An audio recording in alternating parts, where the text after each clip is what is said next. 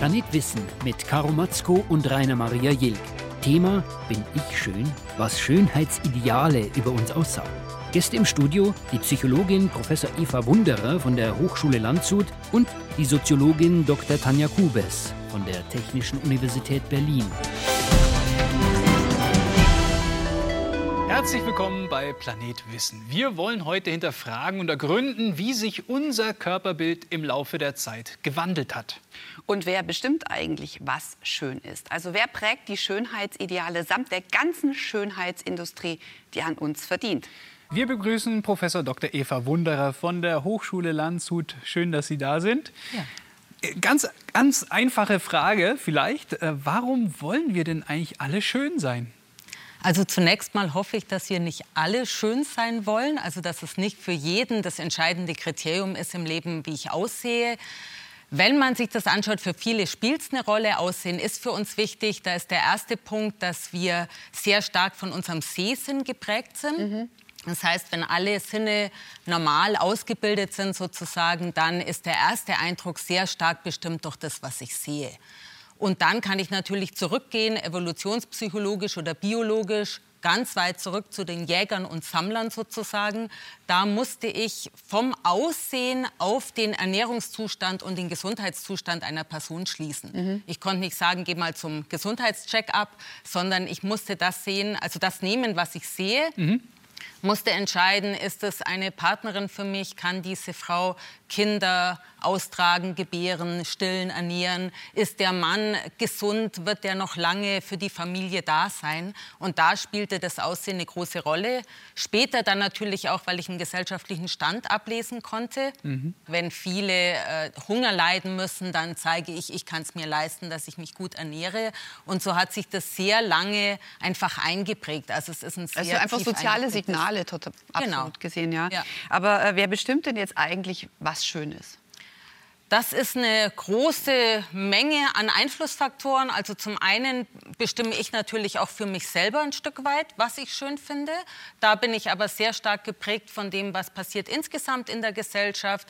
Wir haben ja bei uns neben allen Schönheits- und Schlankheitsidealen auch so diese Vorstellung, jeder ist seines Glückes Schmied. Also ich bin dafür verantwortlich, was ich leiste, ob ich gesund bin, ob ich schön bin. Und äh, da ist eben auch so die ja, es wird mir dann selber zugeschrieben, was ich für mich und meinen Körper tue. Dahinter steckt natürlich eine ganze Industrie.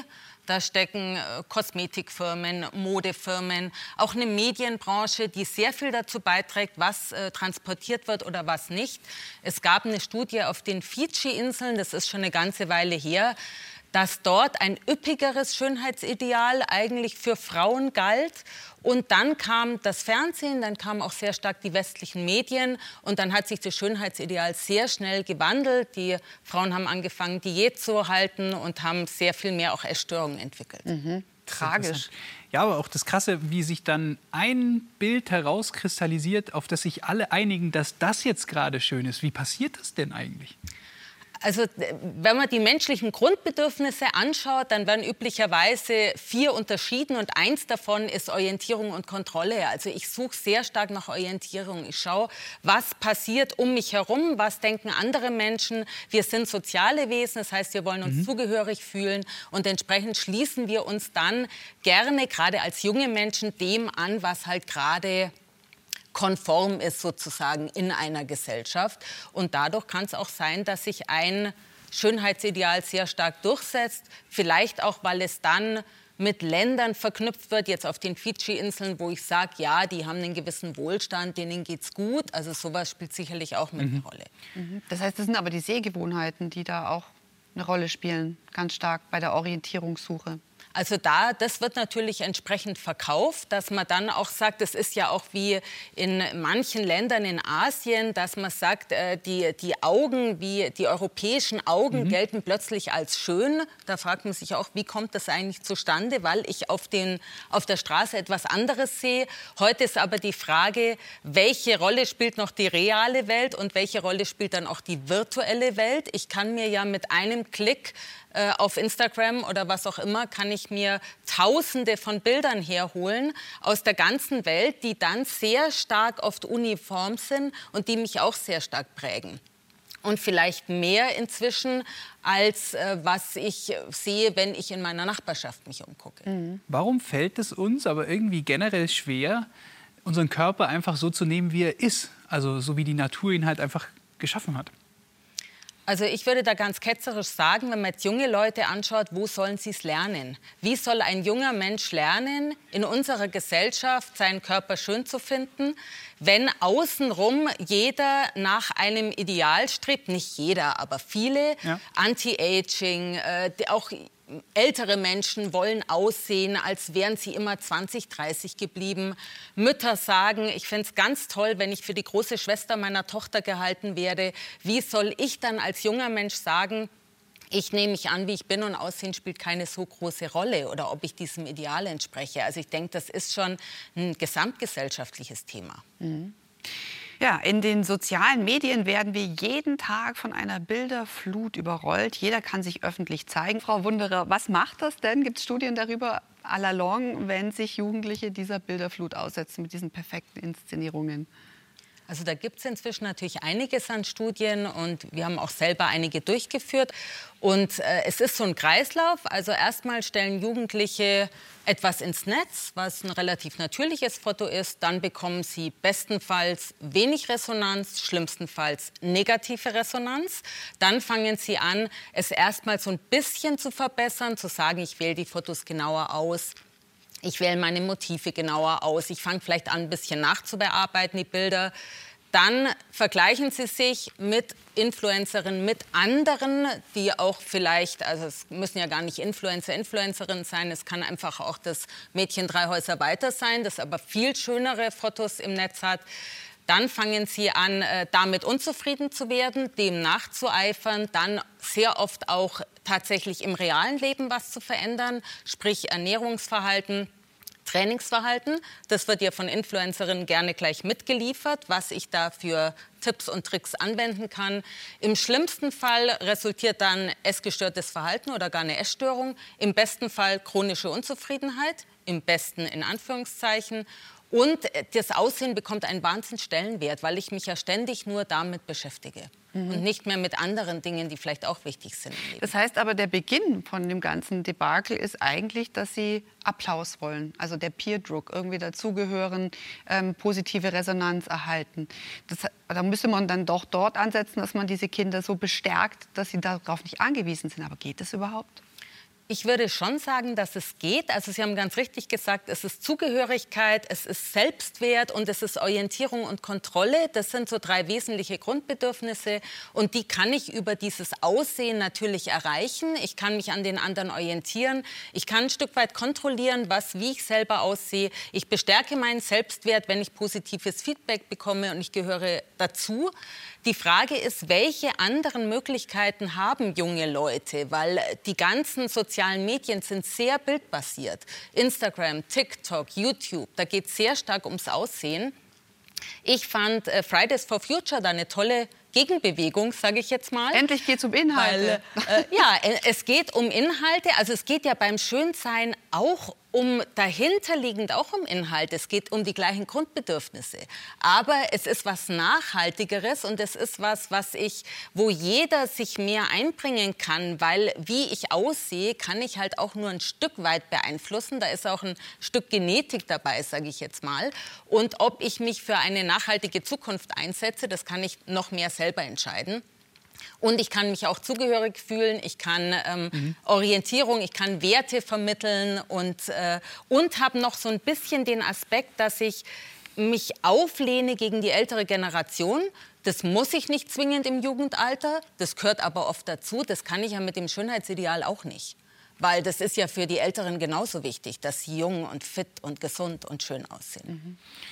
Aber es ist ja auch ganz interessant, es gibt eine, eine gewisse Gegenbewegung, dieses Natürlichsein, äh, Body Positivity.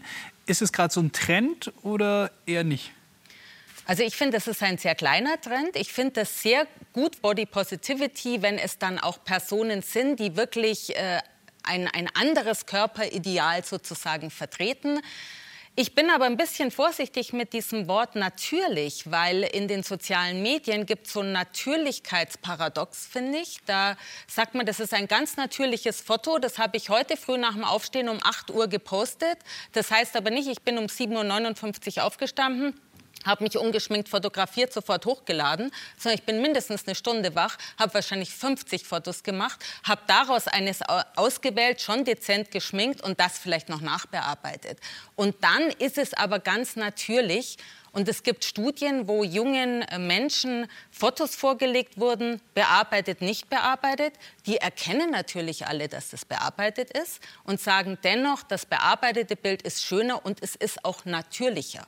Es soll perfekt sein in das Sagen, also wenn man sagt, was lädst du hoch? Ich will schlank sein, sportlich, gut gelaunt, vor allem aber perfekt und natürlich. Und das schließt sich eigentlich schon aus. Eben, es geht ja eigentlich gar nicht. Ja.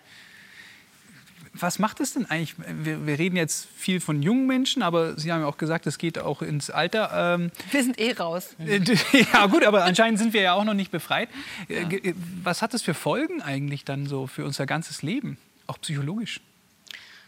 Also schlimmstenfalls würde ich jetzt mal sagen, hält diese starke Fixierung aufs Aussehen halt sehr lange an. Und das ist immer, das eine ist, dass ich chronisch unzufrieden bin, haben wir ja auch vorher schon gehört. Mhm. Da waren es 90 Prozent, wie viel auch immer. Es ist ein sehr großer Teil von Frauen, aber zunehmend auch von Männern, die ständig unzufrieden sind, die ständig an sich versuchen, etwas zu optimieren. Jetzt ist ja auch sehr aktuell, dass ich so äh, Uhren habe, wo ich dann in der Früh schauen kann, wie habe ich geschlafen und wie viele Schritte bin ich schon gegangen.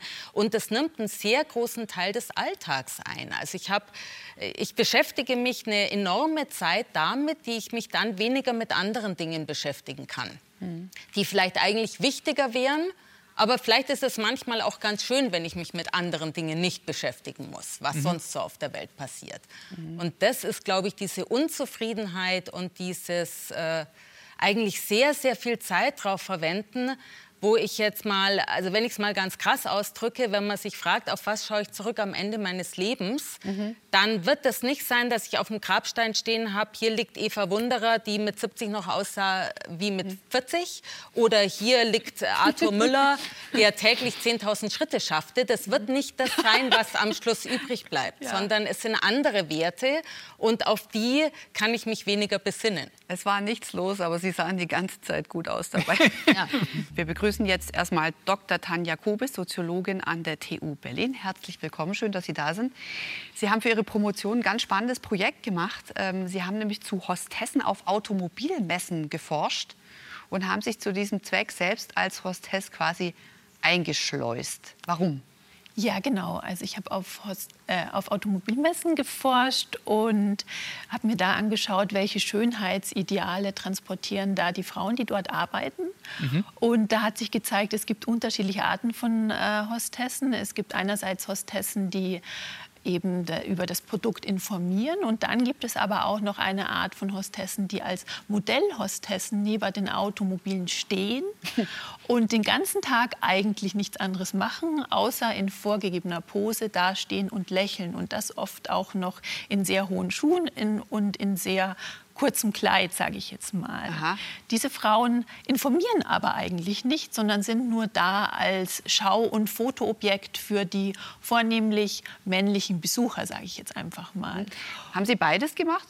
ja, ich habe für meine Forschung wirklich auch beides gemacht, um in beide Rollen zu schlüpfen, um zu sehen, welches Schönheitsideal wird hier äh, transportiert. Und man muss sagen, auf Automobilmessen gibt es eine ganz klare Geschlechteraufteilung. Da gibt es den männlichen Verkäufer, Verkäufer, der ungeachtet eines Schönheitsideals, sage ich jetzt mal, dort arbeitet, sondern da kommt es wirklich auf die Kompetenz an. Also er erklärt, was das Auto hat und was es für Innovationen gibt.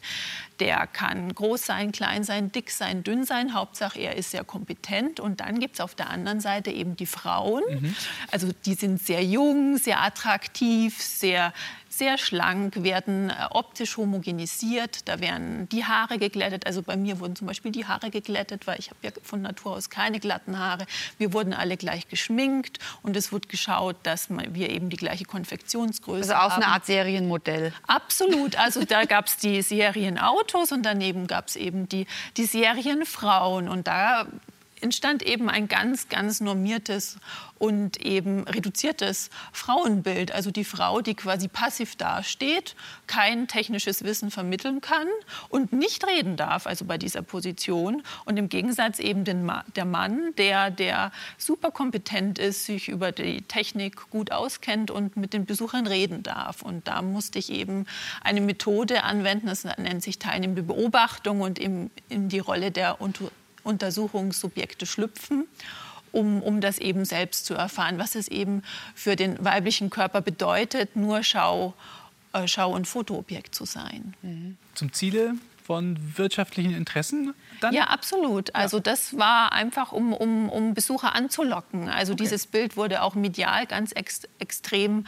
äh, reproduziert, sodass also schon mit diesen Bildern von diesen schönen Frauen für diese Automobilmessen geworben wurde. Und das Paradoxe ist ja, in der heutigen Werbung wird durchaus auch... Äh, werden alle angesprochen, weil ja alle Automobile äh, kaufen. Mhm. Aber hier auf den Messen eben hauptsächlich die Männer. Brumm, brumm, ja. Kann man das auch für andere Wirtschaftszweige irgendwie dann verallgemeinern? Weil ich meine, die Automobilindustrie und so eine Messe ist ja was ganz Spezielles, eher so, auch so ein eigener Kosmos. Kann man das dann auch öffnen in andere Bereiche? Landmaschinen, Tech-Branche.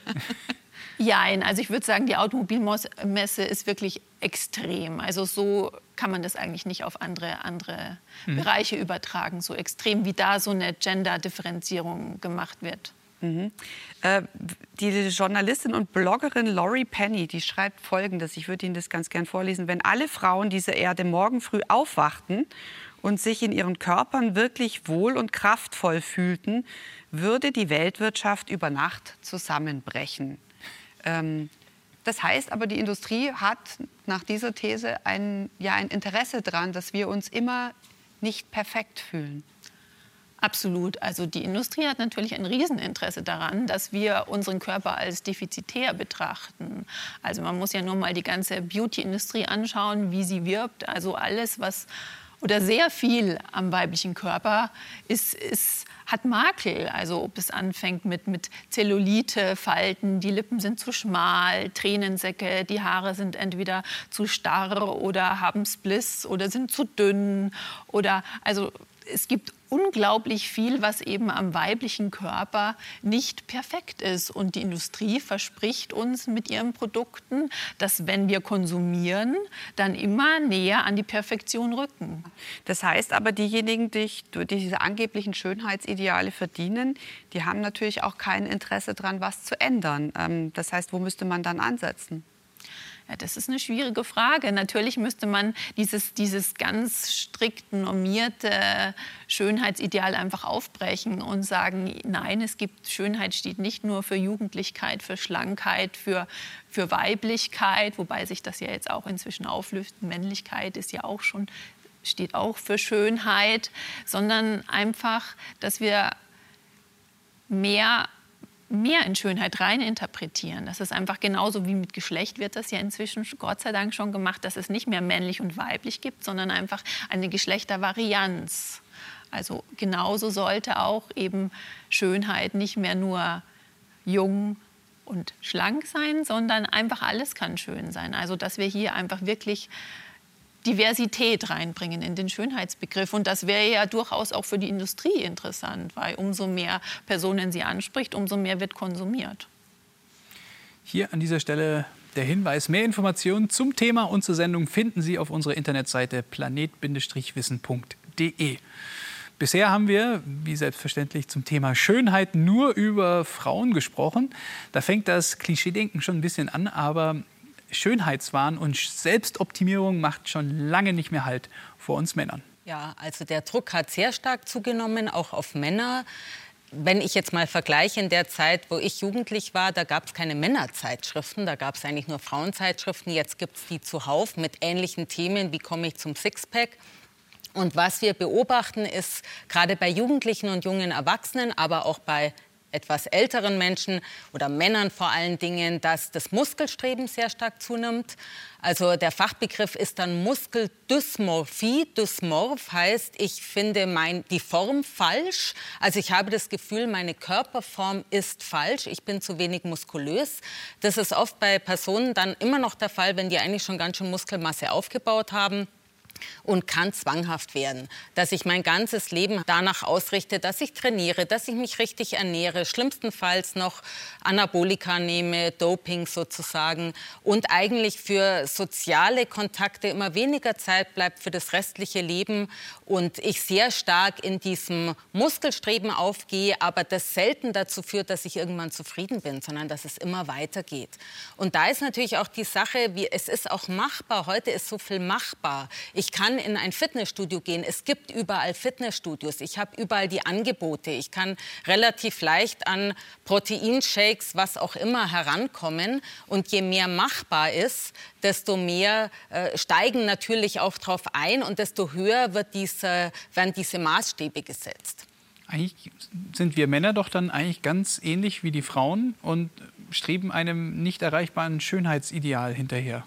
Sind wir da ziemlich ähnlich? Ja, absolut. Natürlich. Nur das Schönheitsideal ist eben durchaus entgegengesetzt. Also das, was bei Frauen besonders als schön oder wichtig am Körper gilt, ist jetzt nicht unbedingt das, was für Männer auch gilt. Also wenn wir uns jetzt mal die Schulterpartie anschauen, die ja bei Männern oft trainiert wird, dass wir, dass die Männer breite Schultern haben, wird bei den Frauen jetzt nicht so drauf geachtet. Das ist jetzt nicht ein typisches Schönheitsideal, möglichst breite Schultern und möglichst große Oberarme zu haben. Es geht ja sogar so weit, dass in Fitnessstudios bei bei, bei, Kursen gesagt wird, dass die Frauen durchaus äh, äh, schwere Hanteln nehmen dürfen und sie keine Angst haben müssen, dass sie jetzt männliche Oberarme bekommen. Also da gibt es einfach ganz unterschiedliche, sagt man, also in der Soziologie sagt man, signifikante Körperteile, die eben eine bestimmte symbolische Bedeutung haben. Und das unterscheidet sich durchaus. Und ich würde auch noch ergänzen, dass, dass die Praktiken, die man am Körper anwendet, einfach bei Frauen viel, viel viel vielfältiger und mehr sind einfach. Also wenn man schon überlegt, was man für dekorative Kosmetik im Gesicht auflegt, um als natürlich schön zu gelten, sage ich jetzt mal, da ist bei Männern vielleicht sage ich jetzt mal, da reicht schon die Tagescreme, ein bisschen Haargel und also das ist einfach bei weitem nicht so viel wie gefordert wird von Frauen, dass sie natürlich schön Aber ausschauen. es wird mehr. Wenn man das mal nur in dem eigenen Drogeriemarkt beobachtet, wie viele Linien jetzt für uns Männer äh, mittlerweile hergestellt werden. Früher hatte man vielleicht eine, Bodylotion äh, für die ganze Familie und das war's. Und jetzt mittlerweile gibt es da schon auch verschiedenste Produkte. Sind eigentlich alle gleich anfällig oder gibt es bestimmte Gruppen, die mehr auf sowas sowohl bei Männern als auch Frauen ansprechen und das dann mitmachen? Also ich würde sagen, es ist auf jeden Fall ein Generationen. Geschichte. Also wenn wir uns jetzt die Jugendkultur anschauen, die natürlich mit äh, mobilen Endgeräten, sag ich jetzt, aufgewachsen sind und einfach diese Bilderflut jeden Tag konsumieren. Also man kann davon ausgehen, dass Jugendliche oder Menschen unter 20 vier Stunden am Tag äh, mhm. online sind mit ihrem Smartphone. Und da bekommen sie natürlich Hunderte, wenn nicht Tausende von schönen Körper präsentiert mit schöner Mode, vor schönen Orten. Alles ist wunderschön, die natürlich durch die neuen Technologien, die sind hier, glaube ich, sehr, sehr ausschlaggebend, wie diese Filterfunktion uns natürlich ein ganz, ganz äh, normiertes äh, Schönheitsideal vermitteln. Also ich habe mal meine Studierenden gefragt, wie sie denn mit diesen Filterfunktionen umgehen. Und dann haben sie gemeint, ja, 20 Filter legen wir auf jeden Fall drauf, bevor uh, wir ein Bild online stellen. Ich gar nicht, dass es so viel gibt. Und das macht natürlich was, ja. wenn ich meine Lippen größer mache, meine Augen größer mache, meine Haut reiner, meine Haare voluminöser, meine Taille schlanker, dann macht das natürlich was mit dem Körper, wenn man dauernd mit diesen Bildern äh, einfach konfrontiert wird. Und es wirkt sich auf die Identität aus, weil man eben immer diese Bilder sieht und sich dann selbst mit diesem Bild identifiziert. Mhm. Aber auf lange Hinsicht, äh, Frau, Frau Wunderer, ist es doch dann ein unglaublicher Clash zwischen der Realität und der Virtualität. Also dann muss ich ja jeden Morgen, wenn ich in den Spiegel gucke, denken, oh Gott, ohne Filter ertrage ich dich ja gar nicht mehr. Ja, ich sag mal, es gibt ja auch viele Jugendliche, die zum Beispiel schon nie ungeschminkt auf die Straße gehen. Also da geht's schon los. Und ich denke, dieses, äh, ja, dass das auseinanderdriftet, da ist auch die Frage, woran orientiere ich mich dann eher? Und an der virtuellen Welt, an der realen Welt. Und ich habe ja die Personen, die ich virtuell treffe, möglicherweise auch real als Nachbarn, als Schulfreunde. Und das schafft auch noch mal einen ganz neuen Druck, dass ich früher sagen konnte, die, die so gut aussieht auf den Plakaten, das ist ein Model. Ein Model lebt dafür. Ein Model hat einen Visagisten, einen Stylisten, äh, die hat einen Fotografen und so weiter. Die hungert sozusagen für ihren Beruf.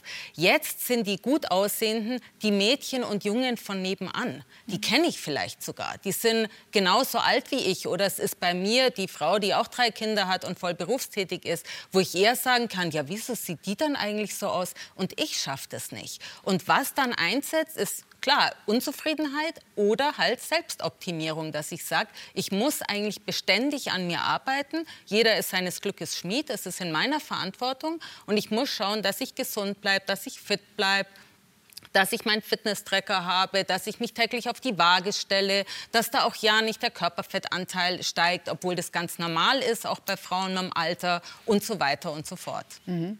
Also einerseits weg von binären Geschlechterbildern, Frau Kubis, da Mann, da Frau, zu so einer, ja, zu so einer Geschlechtsvielfalt auch, so einer Patchwork-Identität. Ähm, aber was mich wundert, ist, Sie konzentrieren sich trotzdem ja alle aufs Äußere.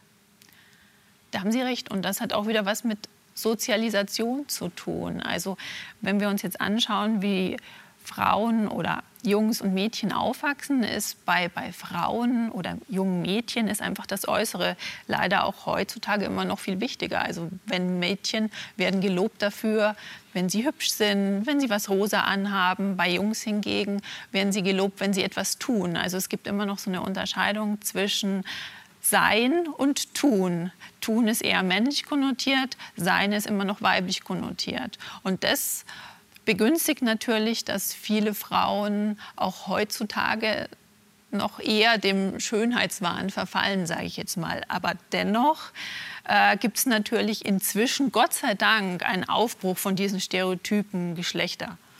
Bildern, also männlich und weiblich, schwarz und weiß, sondern es gibt einfach ganz viel dazwischen. Also es ist nicht mehr so fixiert. Also es zeigen uns ja auch andere Kulturen, dass es ein drittes oder ein viertes Geschlecht ganz natürlich geben kann. Also es ist natürlich das kulturelle, soziale Geschlecht, über das sprechen wir ja quasi, mhm. die Bedeutung in der Gesellschaft, was ein Geschlecht hat. Mhm. Aber trotzdem, wo sind denn eigentlich die Knackpunkte? Also ich meine, selbst Germany's Next Top Model, wir haben es heute in der Sendung schon ein paar Mal gehört und gesehen, führt ja nicht, wenn man, wenn junge Mädchen das sehen, das führt ja nicht automatisch zu einer Essstörung oder zu einem komplett anderen Schönheitsbild und einem Wahn auch das dann zu erfüllen. Mhm. Was muss noch da sein, dass das überhaupt dazu führt? Also um jetzt wirklich in essgestörtes Verhalten hineinzugeraten, da sind ganz andere Dinge ausschlaggebend. Eine Essstörung ist kein Schönheitswahn oder Schlankheitswahn. Das ist eine schwerwiegende Erkrankung, die aber ähnliche Ursachen hat wie vielleicht auch oft dieses Schlankheitsstreben, nämlich ich will Zugehörigkeit finden, ich weiß nicht, wo ist mein Platz auf dieser Welt, wofür bin ich eigentlich gut, Selbstwert wieder, woran soll ich mich orientieren, ich will was unter Kontrolle haben und meinen Körper kann ich unter Kontrolle haben, relativ gut. Und das ist auch, glaube ich, so der vielleicht der gesamtgesellschaftliche Zusammenhang, der teilweise hergestellt wird. Jetzt, es gibt ja auch sehr viele Studien, die sagen, dieses Fixieren auf das Äußere, auf diese Geschlechterstereotype, auf diese Schönheitsideale macht auf Dauer unglücklich, weil wir sie nicht erreichen können, allein weil wir älter werden. Was kann man da ändern? Also ich denke, man müsste gesamtgesellschaftlich ansetzen. Ich bin der Meinung, es sollte ein Schulfach glücklich sein geben. Mhm. Es gibt so viele Schulfächer und das sollte in der Grundschule anfangen. Und da sollte man schauen, was sagt die Psychologie, die Philosophie, die Anthropologie, die Soziologie und sollte gucken, was ist eigentlich das, was am Ende des Lebens wirklich zählt. Und da kann Aussehen schon ein Aspekt sein, aber es sind eigentlich Beziehungen. Die meisten Leute sagen am Ende des Lebens, wichtig ist, welche Beziehung habe ich gelebt und wie sind die gelaufen gelaufen, was habe ich weitergegeben, vielleicht auch an Werten, wo konnte ich sinnvoll tätig sein und dass ich sowas jungen Menschen mit auf den Weg gebe, nicht nur einmal im Juli in einem Workshop äh, zu Körperbewusstsein, sondern dauerhaft darüber eine Debatte anstoße und Jugendliche unterstütze und junge Menschen da ihren Weg zu finden, der eben nicht nur über Aussehen geht. Mhm. Frau Kubis, wie sehen Sie das? Wo können wir da ansetzen? Ich denke, was wichtig ist, ist, dass wir uns auch mit den Technologien, die uns dieses Bild vermitteln, auseinandersetzen. Mhm. Also wie funktionieren diese Technologien eigentlich? Wie funktionieren Filterfunktionen? Was bedeutet das wenn wir unsere Bilder quasi durch 20 Filter jagen und dann online stellen? Was hat das mit uns als Individuum und mit uns als Gesellschaft zu tun? Und haben hier vielleicht auch Technologiekonzerne Verantwortung? Also ganz viele Normierungen und Stereotypen schreiben sich ja in Technologie ein. Also das geht so weit, selbst wenn wir Roboterkonstruktionen anschauen, mit denen beschäftige ich mich aktuell, dass sich Geschlechter- und Schönheitsstereotypen in Roboter einschreiben. Also Maschinen, die uns eigentlich nur unterstützen sollten, werden plötzlich an Schönheitsnormen gemessen. Also es gibt Roboter, die sich im Servicebereich einsetzen, die werden nach einer schönen, jungen, sehr wohlgeformten Frau konstruiert und Maschinen, die eher äh, Lasten tragen, werden nach Männern konstruiert. Mhm. Das ist so verrückt, dass sich hier wirklich Schönheitsstereotypen in so explizit in Technologien einschreiben. Mhm. Und speziell in eben Technologien wie Dating-Apps die darauf aus sind, dass wir nur mit einem Blick entscheiden, wen wir nehmen. Da ist natürlich nur die Optik wichtig. Und mhm. wenn man so eine riesen Konkurrenz hat, dass man quasi pro Sekunde nach rechts oder nach links wischt, mhm. dann sind diese Technologiekonzerne durchaus auch dafür verantwortlich, wie wir eben mit unserem Selbstbild umgehen. Und ich denke, das ist wichtig, dass wir da ansetzen, das zu hinterfragen, die auch in die Verantwortung nehmen und sowas auch schon in der Schule diskutieren. Mhm.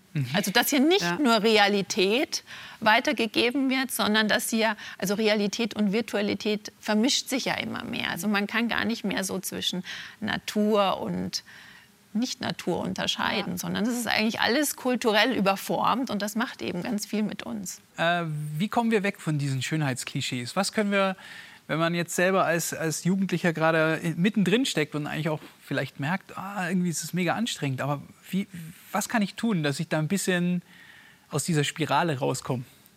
Hätten Sie da ein paar Tipps vielleicht?